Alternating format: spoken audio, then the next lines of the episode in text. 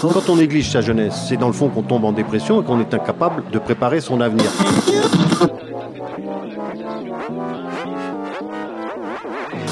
Ça ne veut plus rien dire, lycéens. C'est des merdeux, des cons. Le jeune est tourné vers l'avenir.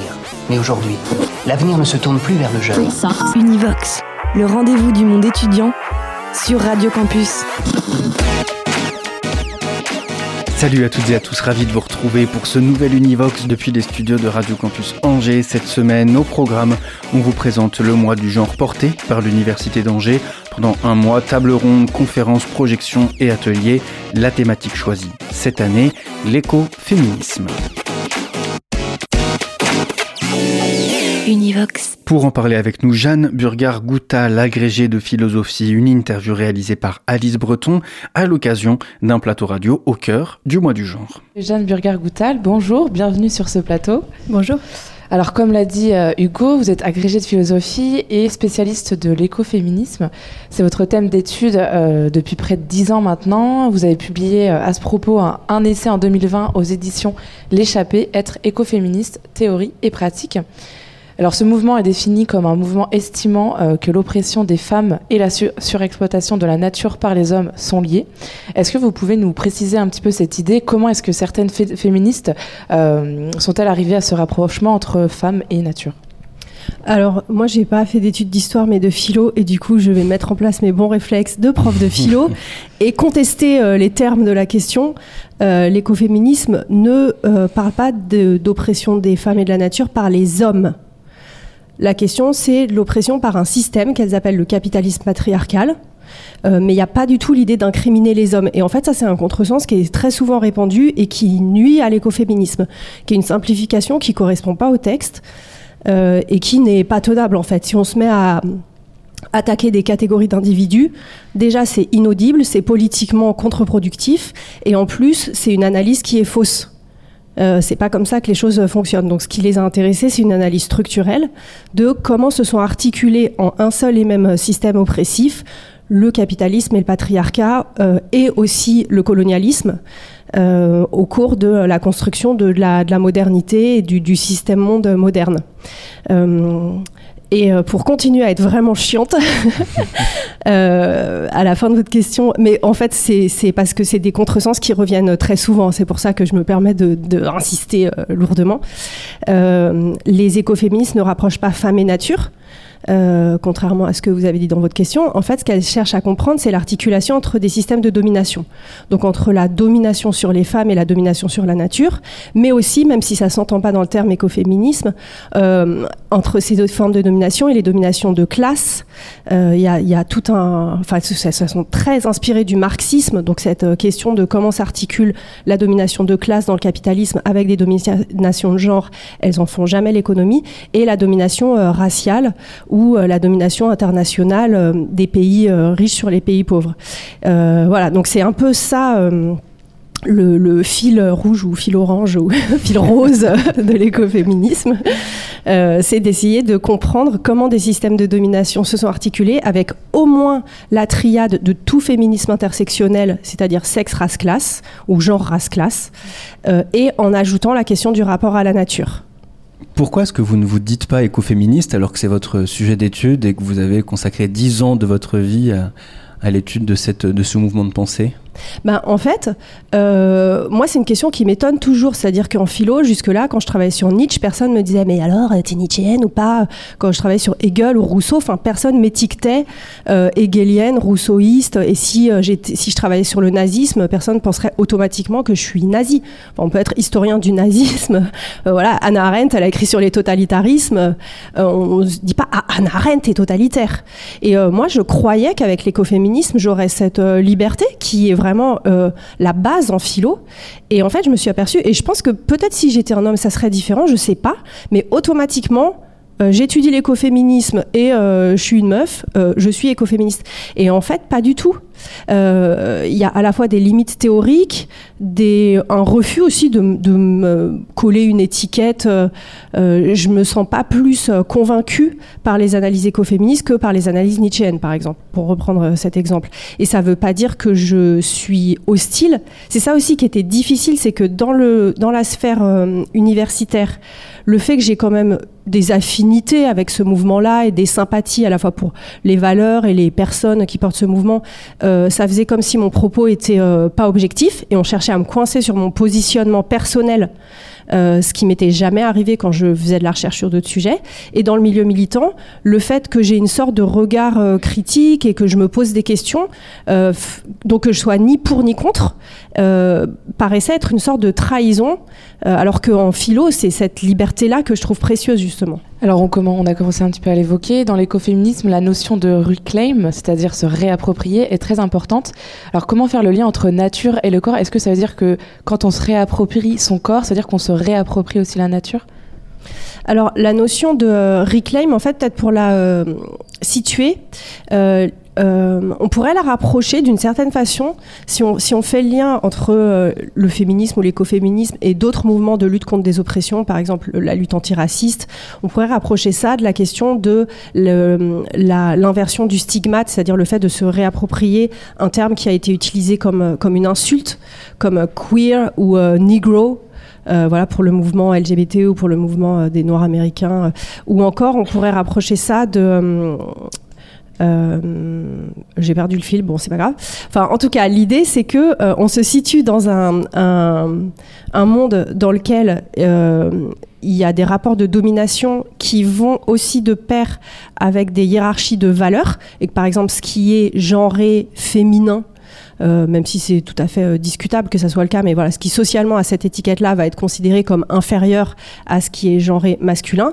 Par exemple, on va se réjouir euh, qu'une qu'il y ait des, des, équipes de foot féminines, parce que les trucs de mecs c'est vraiment bien. Donc quand il y a des femmes qui font des trucs de mecs, qui font du foot, c'est vraiment bien, c'est un progrès. on se réjouira moins qu'il y ait des garçons qui mettent du vernis à ongles et qui, qui font du tricot, parce que ce qui est féminin, c'est quand même pas terrible.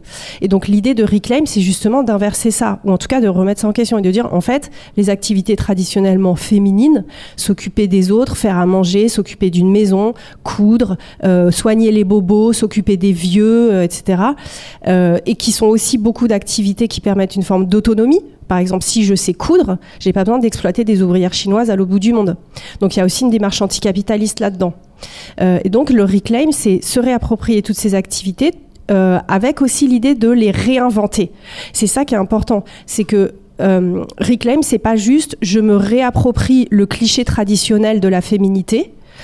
Euh, ce qui en fait est un piège euh, patriarcal, mais c'est de dire je me les réapproprie tout en les réinventant pour changer la façon dont ça, ça, fonctionne et la façon dont on le fait. Donc quand on reclaim euh, je sais pas, la broderie par exemple, il s'agit pas de rebroder en mode aliénation otage domestique, euh, ce, dont, ce, qui, ce qui, dans une démarche féministe, pourrait pas du tout être désirable. Il y a l'idée qu'on réinvente à la fois la façon de le faire, par exemple, je sais pas, en collectif, euh, euh qu'on articule ça à une démarche d'émancipation. Dans l'écoféminisme, euh, il y a aussi des grandes figures, notamment euh, Vandana Shiva, vous en parliez tout à l'heure, euh, d'origine indienne et membre du mouvement Shipko, un mouvement qui est né dans les années 70, considéré comme des fois le mouvement pionnier de l'écoféminisme.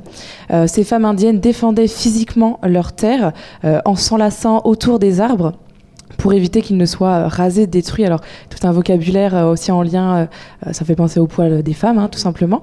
Vandana Shiva, très active dans la lutte écologique, elle critique fortement aussi le capitalisme et défend une agriculture paysanne traditionnelle. C'est elle qui a proclamé aussi l'homme ne possède ni la terre, ni la femme, ni la terre. Est-ce que ça veut dire que le féminisme est forcément anticapitaliste? Alors, l'écoféminisme, en tout cas, oui. Euh, c'est une, partie du, ou une, branche du féminisme qui est foncièrement et nécessairement anticapitaliste et qui vient de, euh, euh, voilà, de lutte contre les politiques de développement imposées aux pays du Sud, qui vient aussi de lutte antinucléaire, d'un terreau contestataire très, enfin aux États-Unis, c'est vraiment très lié à la culture hippie. Donc voilà, il y a vraiment ce côté anticapitaliste très fort. Après, il y a d'autres formes de féminisme qui justement sont en contradiction avec l'écoféminisme qu'on appelle le féminisme libéral, qui sont compatibles avec le capitalisme et et c'est les plus connus en fait. Très souvent, quand on connaît pas très bien euh, l'ensemble de la pensée féministe, on croit que ce que veulent les féministes, alors soit on croit que c'est euh, des, des, folles qui veulent euh, castrer les hommes ou je sais pas quoi. Enfin, ces clichés, bizarrement, même s'ils sont complètement idiots, ils ont la vie dure. Ou soit, si on est un peu plus renseigné, on peut se dire, en fait, c'est quelque chose qui vise l'égalité salariale ou voilà un peu plus d'égalité pour les femmes dans le système tel qu'il fonctionne. Mais en fait, la profondeur du mouvement féministe, et c'est ça qui fait que c'est hyper intéressant euh, philosophiquement et politiquement, c'est pas juste ce petit truc réformiste ou pour un petit peu plus d'égalité. Il y a aussi toute l'ampleur du féminisme anticapitaliste. L'écoféminisme en fait clairement partie. Euh, justement aussi, il y a eu beaucoup de critiques donc sur l'écoféminisme parce que toutes les féministes ne sont pas en accord avec, euh, avec ce mouvement. Euh, parfois, on peut le qualifier d'essentialiste, c'est-à-dire euh, biologisant les caractéristiques dites féminines. Euh, le terme, déjà pour rappeler aussi, c'est, euh, il est apparu en 1974 dans le manifeste de Françoise Daubonne, Le féminisme ou la mort. Et déjà, elle euh, argumentait contre cette idée d'idéologie essentialiste en expliquant que les écoféministes se sont réappropriés ce soi-disant défaut de sensibilité envers la nature comme étant une qualité plutôt. Euh, comme c'est assez technique, est-ce que vous pouvez nous repréciser un petit peu les critiques qui sont faites euh, sur l'écoféminisme? Euh, Oui, alors sur cette critique d'essentialisme qui effectivement est la critique qui revient tout le temps, là aussi ce qui est un peu déprimant sur le fonctionnement du débat public, c'est que euh, c'est vraiment une critique qui montre que les textes n'ont pas été lus. Donc essentialiste, ça veut dire que ça, l'écoféminisme ramènerait les femmes à une essence éternelle, immuable, faite d'un certain nombre de caractéristiques.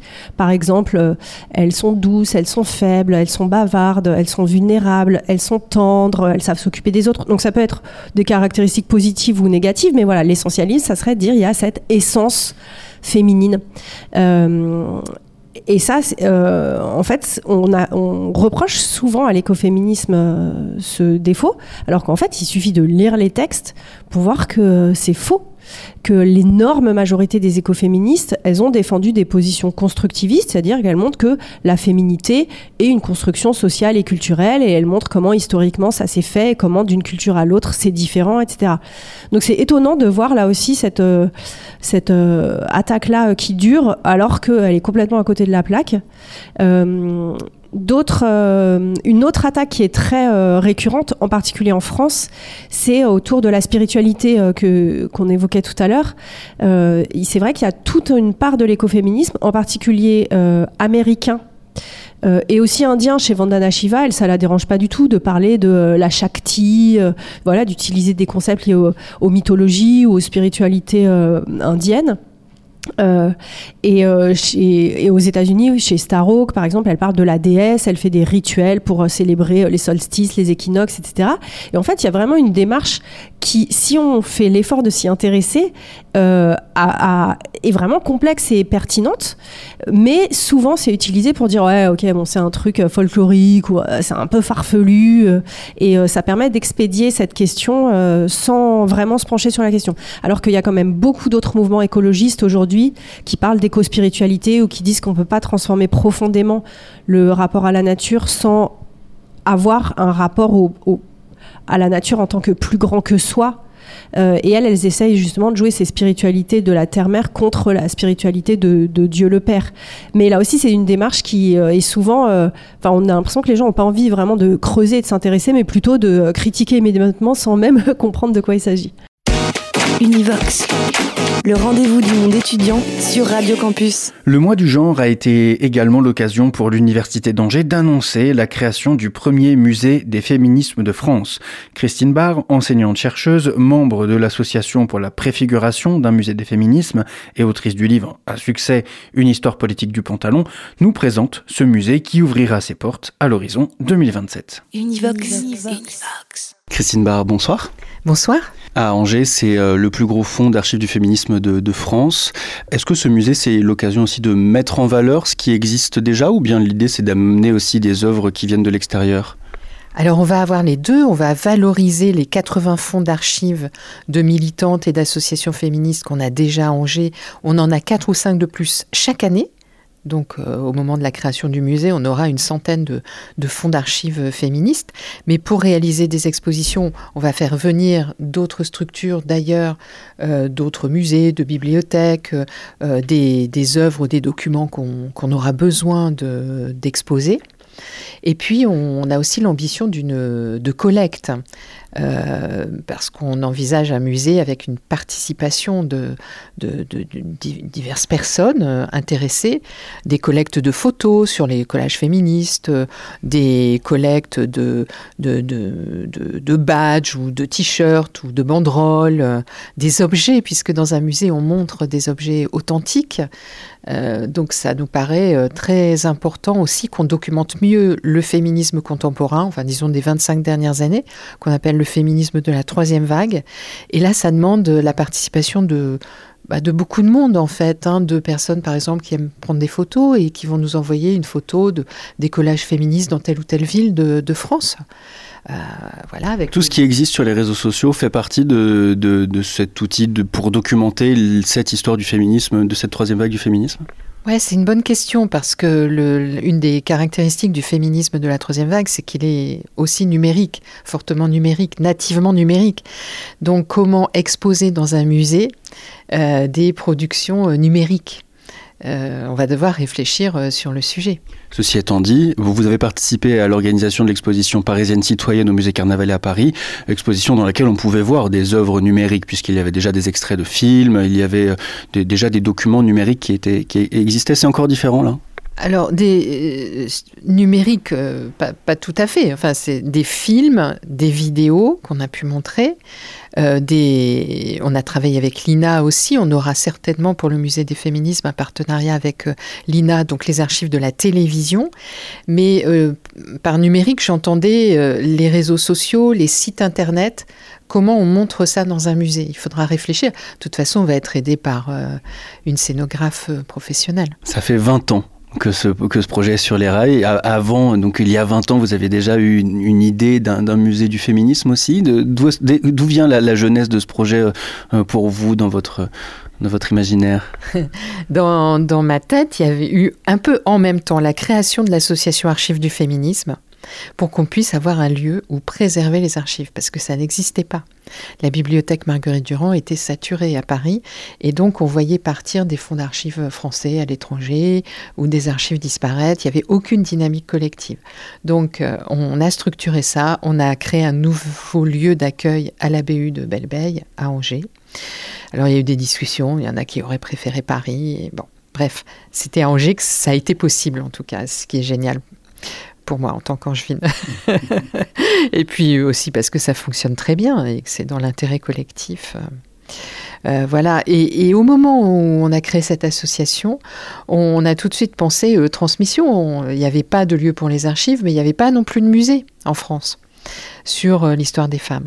Donc à l'époque, on pensait un musée sur l'histoire des femmes en général toujours dans l'idée de transmettre les acquis de la recherche à tous les publics et d'une manière vivante, euh, avec des visites de classe, euh, euh, et puis en créant le contact direct avec des œuvres authentiques. C'est quand même ça l'émotion qu'on ressent dans les musées, parce que les livres, les conférences, c'est la médiation, mais quand on est directement face à l'archive ou face à un tableau, on ressent quelque chose d'assez fort.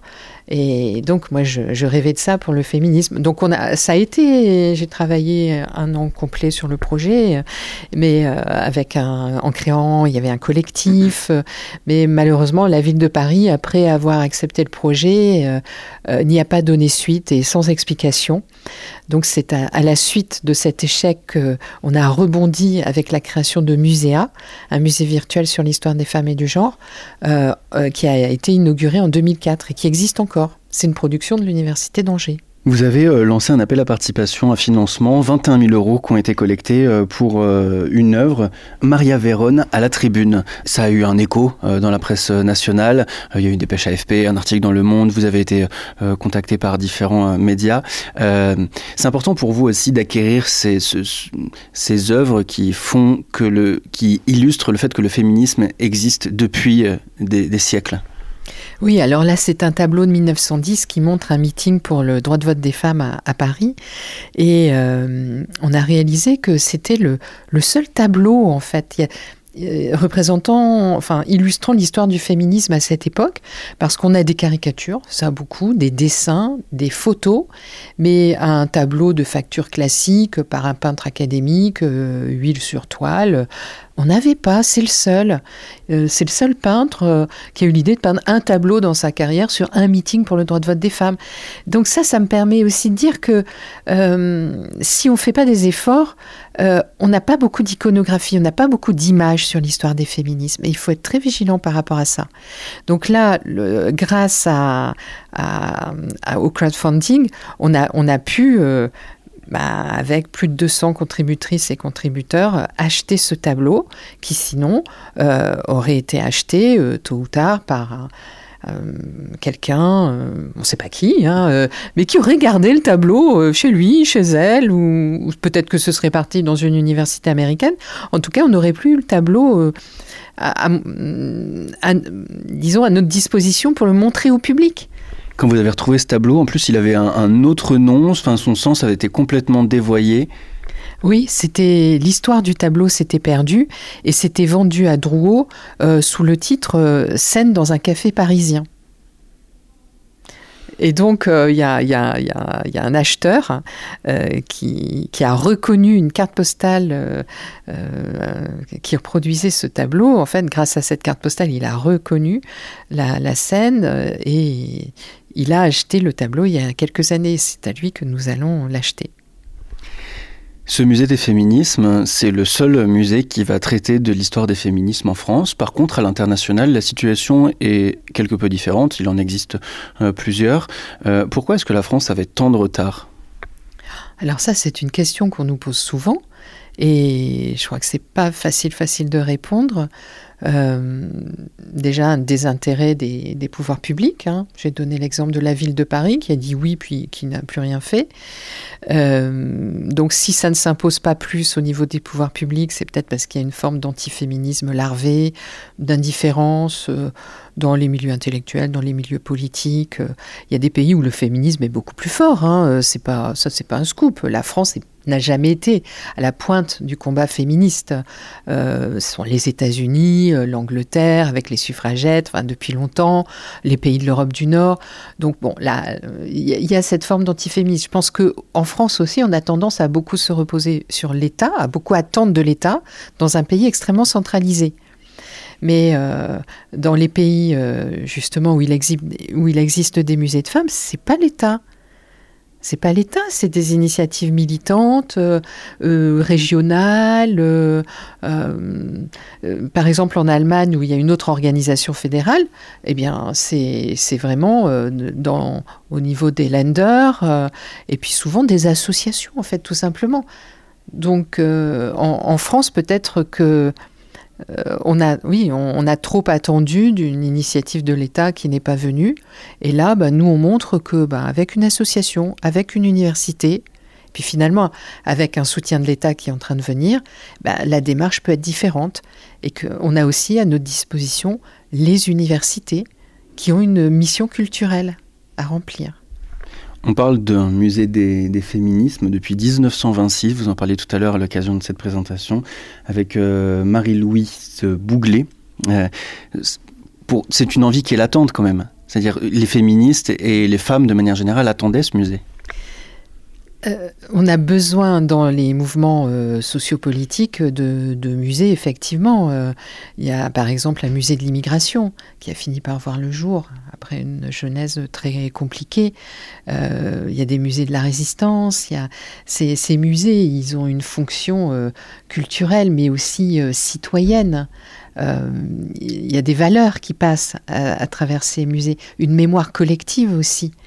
Donc, stratégiquement pour les mouvements féministes, c'est très important d'avoir euh, au moins un musée euh, euh, qui est là pour parler de l'histoire de, ces mouvements, de ces conquêtes, de la difficulté à conquérir certains droits.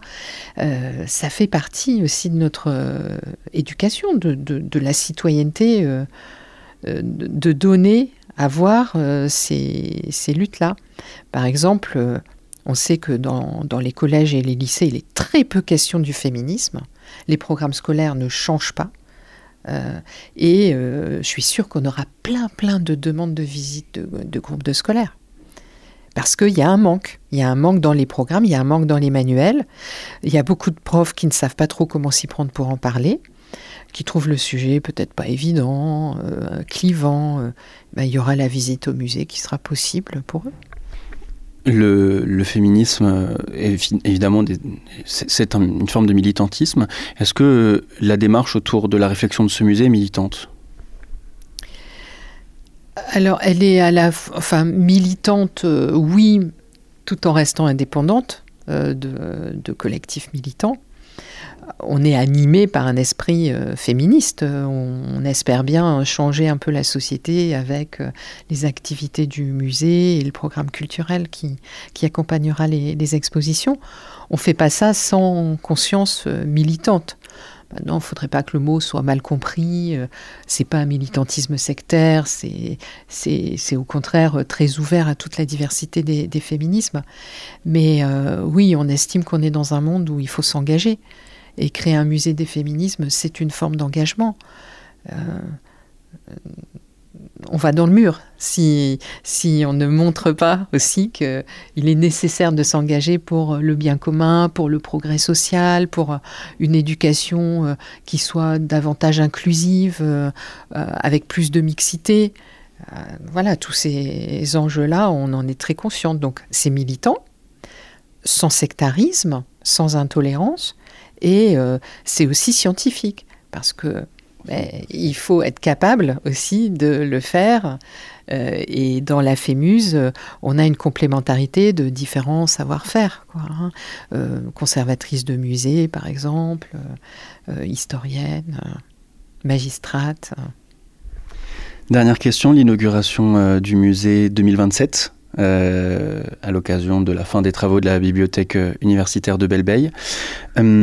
D'ici là, au 1er septembre 2024, il y aura une première exposition temporaire, celle-là, euh, dont vous avez révélé euh, euh, tout à l'heure la thématique. Les femmes sont dans la rue.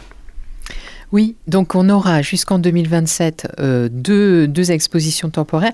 Après, on gardera un fonctionnement d'exposition temporaire, une par an. Donc la, première expo, Les femmes sont dans la rue, sera réalisée par Ludivine Bantini. Et ça nous a semblé être un thème assez large, euh, populaire, euh, les usages de la rue. En France, il y a beaucoup à dire. Euh, ça n'a pas été si facile pour les féministes hein, d'accéder au droit de manifester dans la rue. C'était plutôt un répertoire d'action masculin. Et il y a eu une conquête de la rue par euh, les féministes et sans manifestation de rue, beaucoup de, luttes n'auraient pas pu aboutir. Par exemple, le droit à l'avortement, euh, il a été acquis grâce à des manifestations entre autres grâce à des manifestations de rue. Et puis les femmes sont dans la rue et pas les féministes sont dans la rue parce qu'on veut que ce soit large.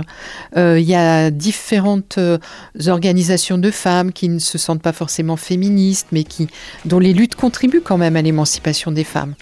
Euh, même quand elles restent dans un rôle assez traditionnel. Je pense par exemple aux ménagères qui manifestaient contre la vie chère pendant la guerre de 14-18 et puis juste après la guerre de 14-18 à Angers par exemple.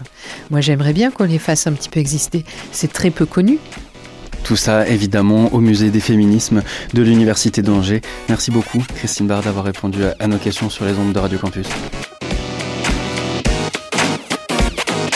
Merci beaucoup à toutes et à tous de nous avoir suivis pour cette Univox spéciale mois du genre de l'Université d'Angers. C'était Hugo de Radio Campus Angers. À très bientôt.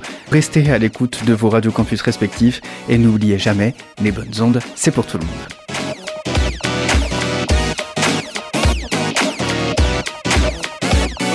Univox. Univox.